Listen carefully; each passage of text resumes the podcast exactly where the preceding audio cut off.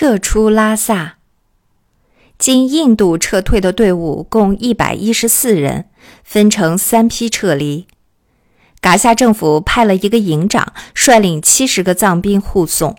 第一批共三十九人，七月十四日离开拉萨。七月十七日，第二批人出发，共有三十八人。第三批出发的时间是七月二十日，共三十七人。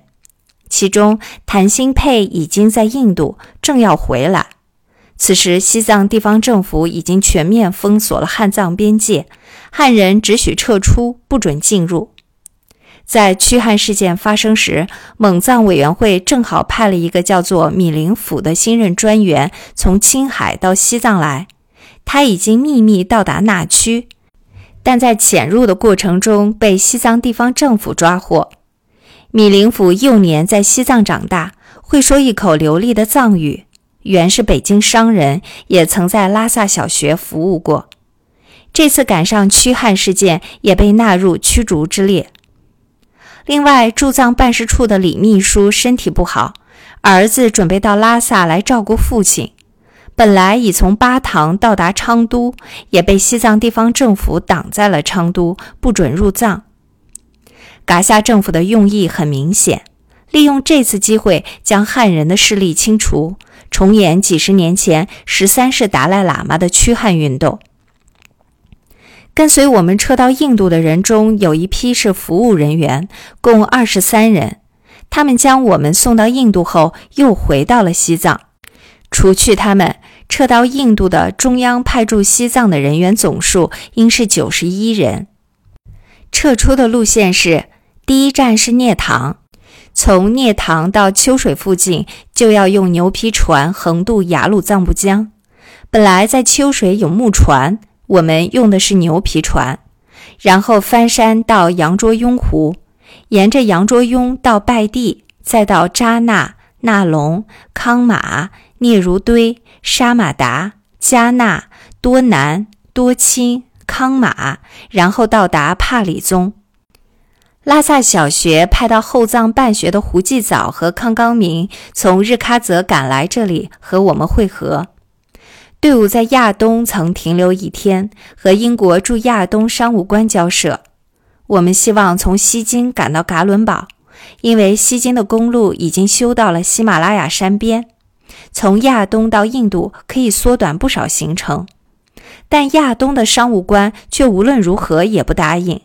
说是亚东的旅店容纳不下这么多人，于是我们只好选择另外一条路线，即从亚东到琅拉，琅拉到那当，那当到宗托巴，宗托巴到白洞，从白洞到噶伦堡。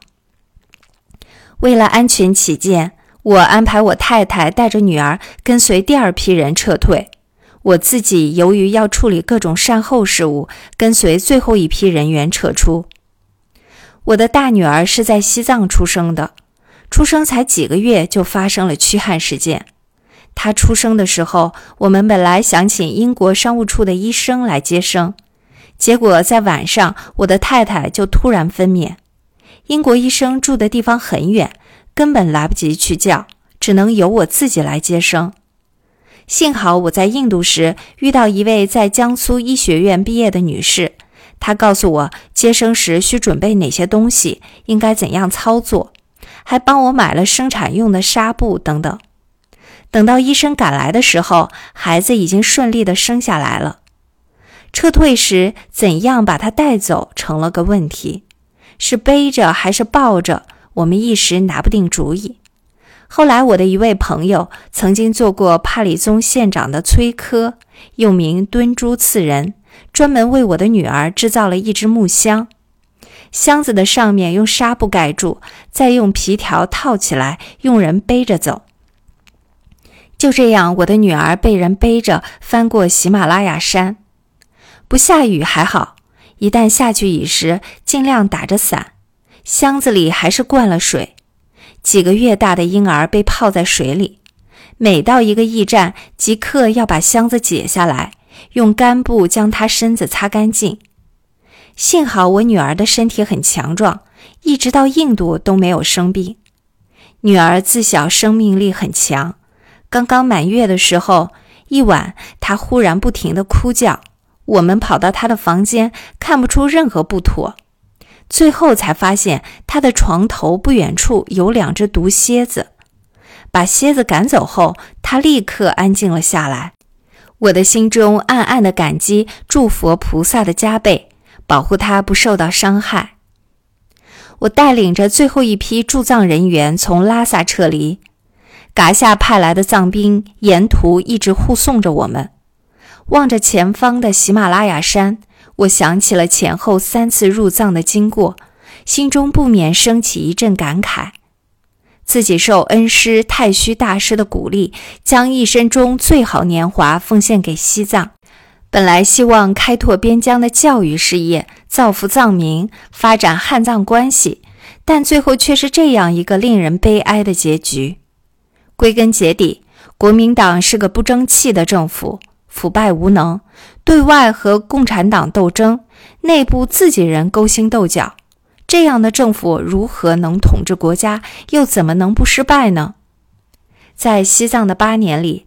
我曾亲身体会到，西藏的大部分人民对汉人和中央政府还是很有感情的。但多少年来，国民党政府对于西藏的工作没有明确的方针，更谈不上一套连贯而有步骤的政策。派去西藏的官员多不通藏语，不了解西藏的文化背景和民情，更不懂得如何去团结西藏的上层社会和三大寺的僧侣。因此，始终无法开展工作，开拓出局面来。在驱汉事件发生后不久，《印度日报》发表了一篇文章，这篇题为《西藏问题》的文章，探讨了国民党政府治藏的得与失，特别强调了文化与宗教因素在与西藏交往中的重要性。其中说道：“其实能具远见而寓以中藏文化。”以沟通中央与地方感情者，则为故佛教领袖太虚大师耳。渠创办汉藏教理院，并选派弟子赴西藏攻读。今日西藏人民之对祖国具有向心力者，皆太虚大师之力也。西藏离心力之发生，不自今日始，数年前早具迹象。西中央缺乏远见之事，未能顾及耳。今日拉萨之有汉人所办学校一所，其所主持者亦太虚法师弟子也，非国民党之官员也。人才外交何其重要乎？太虚大师当年支持我赴西藏办学，但又谆谆告诫我不要过多涉入官场，不要加入党派。可见他老人家早已预见到国民党政府的必然结局。作为太虚大师的弟子，一个学佛多年的修行人，我对世间法上的得与失并无执着之心。世间万法无非是因缘的和合，缘聚而生，缘散而灭，自性本空，无一不是虚幻假有。修行人执着于世间法，便不能正道。当初入西藏时，我本是为了求学佛法而来。在这个外界称之为神秘的香格里拉，我学到了至高无上的秘法，考取了拉然巴格西，拜访了一百多位西藏密教各派的大德，接受了六百多个传法灌顶。如此殊胜的因缘，可遇不可求也。人能至此，夫复何憾？到了喜马拉雅山的脚下，我们的队伍和护送的藏兵就此分手。